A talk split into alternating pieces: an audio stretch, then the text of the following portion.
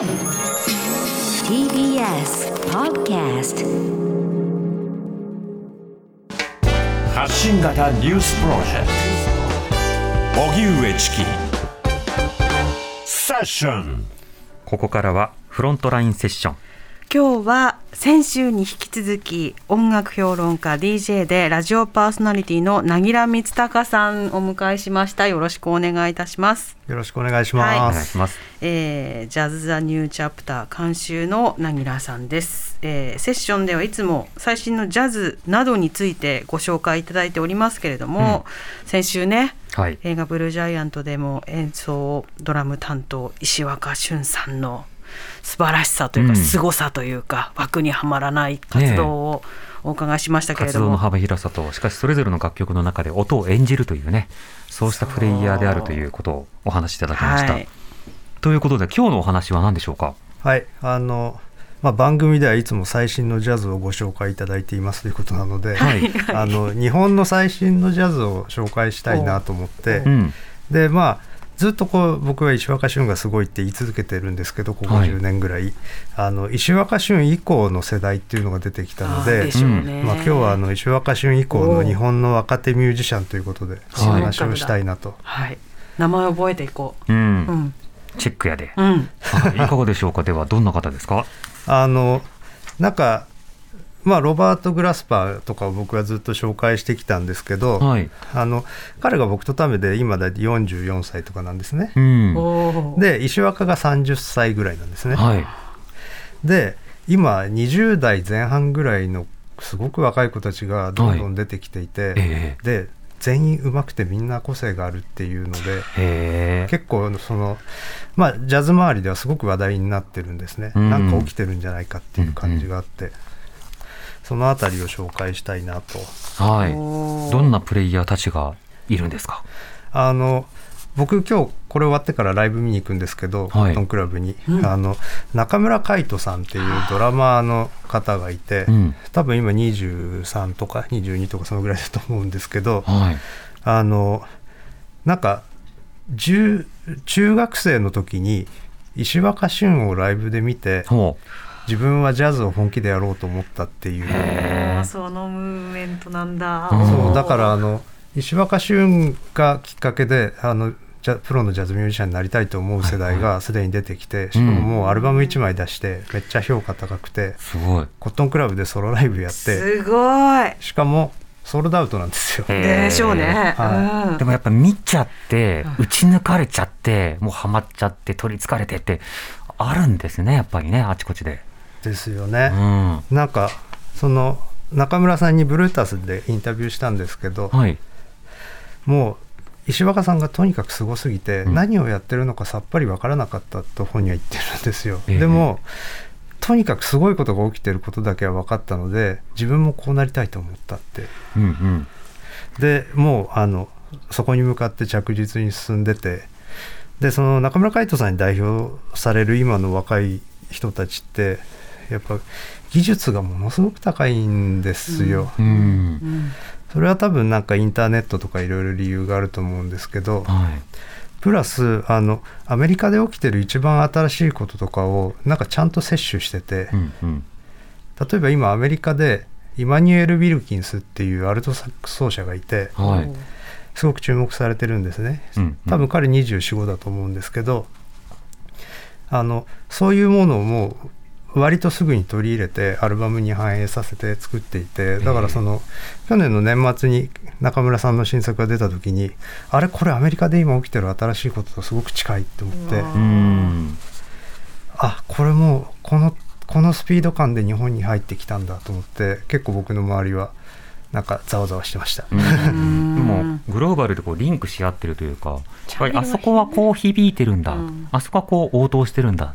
じゃあ自分はこうかなみたいな。それがもうリアルタイムで対応するというか目に入ってきますもんね。うん、やっぱりあの、まあ、SNS インスタのストーリーとかだと思うんですけど、えで中室海人さんのあのバンドのサックスが佐々木理子さんっていうんですけど、はい。アルトサックスであの高校生なんですよ。高校生。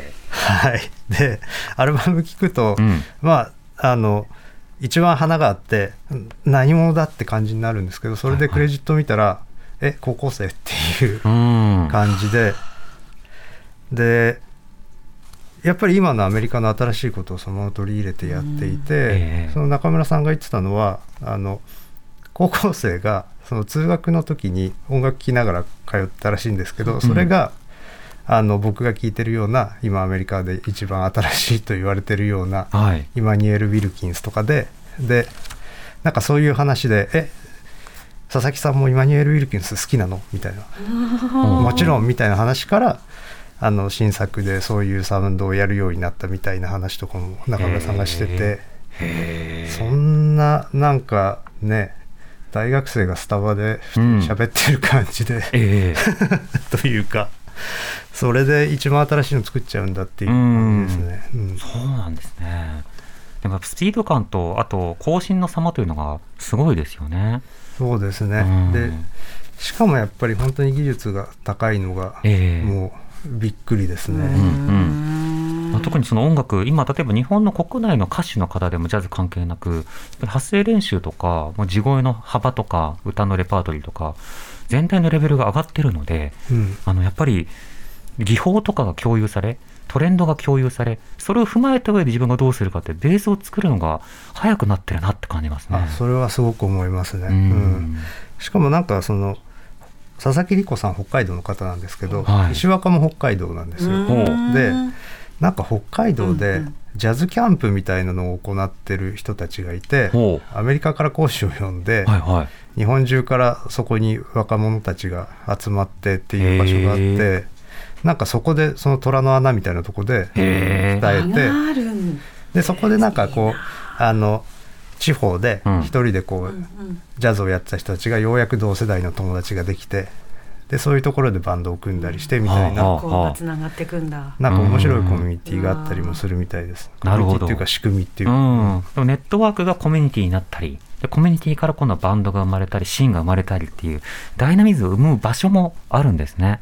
そうなんですよ。だから結構日本のジャズの環境はすごくいいみたいで、うん、確かに聞いてるとそんな気がしてきた。そうそう。そういうところからなんか出てきてる人がいてっていうで他にもあの石川クレナさんっていうはい。あのベーシストなんですけど、うんうん。あのいわゆるこうアップライトベースウッドベースですねを弾きながらボーカルを歌うっていうパフォーマンスを YouTube に上げて、はい。で「オフ・ザ・ウォール」を歌ってる動画があるんですけど、うん。150万回再生とかなんですよ。でもそれすごく歌もいいしベースもいいし、うん。なんかすごく雰囲気があってはい。もうあのこれはスターになる可能性あるなって思ったらなんかそろそろアルバム出すらしいです。なるほど。ちょっと楽しみ。へー聞きたい。じゃあ今日はその曲を紹介してくれるんですね。はいじゃああの石川クレナさんの「オフ・ザ・ウォール」を聴いてください。TBS ラディオ発信型ニュースプロジェクトセッションなぎらさんのセレクション石川クレナオフザウォール。マイケル・ジャクソンのカいやバ素晴らしいですね。ー。すごいほっとかないですね。これはも ょ？うもう世の中がほっとかない今彼女のことそわそわ。してるもん。家帰って部屋片付けて、この曲をしっとり聴く。この曲が似合うような、そんな夜にしたい、みたいな気持ちになりました。すごいね。うーん。これ、弾き語りなんですね。そうなんですよ。ベースだよ。そうだから自分でベースも弾いてるっていうのがやっぱりスペシャルで、うん。歌だけで十分なのに、はい才能的にはうんうんベースまで弾けちゃうっていうのがもうちょっとやばいですね。うん。しかもこれ、ね演奏の動画が公開されてるわけですか？はい。絶対見よう。コットンクラブかなかなんかで撮った動画なんですけど、それもそれもすごく雰囲気もいいんですよ。動画収録じゃなくてライブバージョンというか、そうですね。へーでもこういうふうにやっぱり才能が出てくると、じゃあ今度はまたこのミュージシャンとえー一旦セッションしてとか、そのつながりもまた楽しみですね。そうですね。あの石川クレナさんジャズだけじゃなくて、うんあの坪坂健人君っていうピアニストがいるんですけど、はいの彼と一緒に「ソラヤ」っていうちょっと j p o p っぽい。日本語の歌物のプロジェクトもやってたりへえ。ソラヤ「ソラヤ」っていう、カタカナですか？えっと、アルファベットですね。SO、RAYA YA。そうだからなんかその辺はやっぱりあの今っぽいアーティストっていうか、うん。やりたいことはいろいろ。うん。広いよね。はい。そうだよね。そうなんですよ、はい。なんか他にもなんか松丸圭さんっていうドスモノスとかと一緒にやってるサックスの人がいたり、次々広がるな。なんか松丸さんはあの石橋英子のツアーでヨーロッパ行ったり、まだ20代なんですけどなんか曲流れてきましたけど、はい。これ。これはあの秩父絵里さんっていう作曲家で僕ライブあったの見に行ったんですけどちょっとあまりにも素晴らしくて、うん。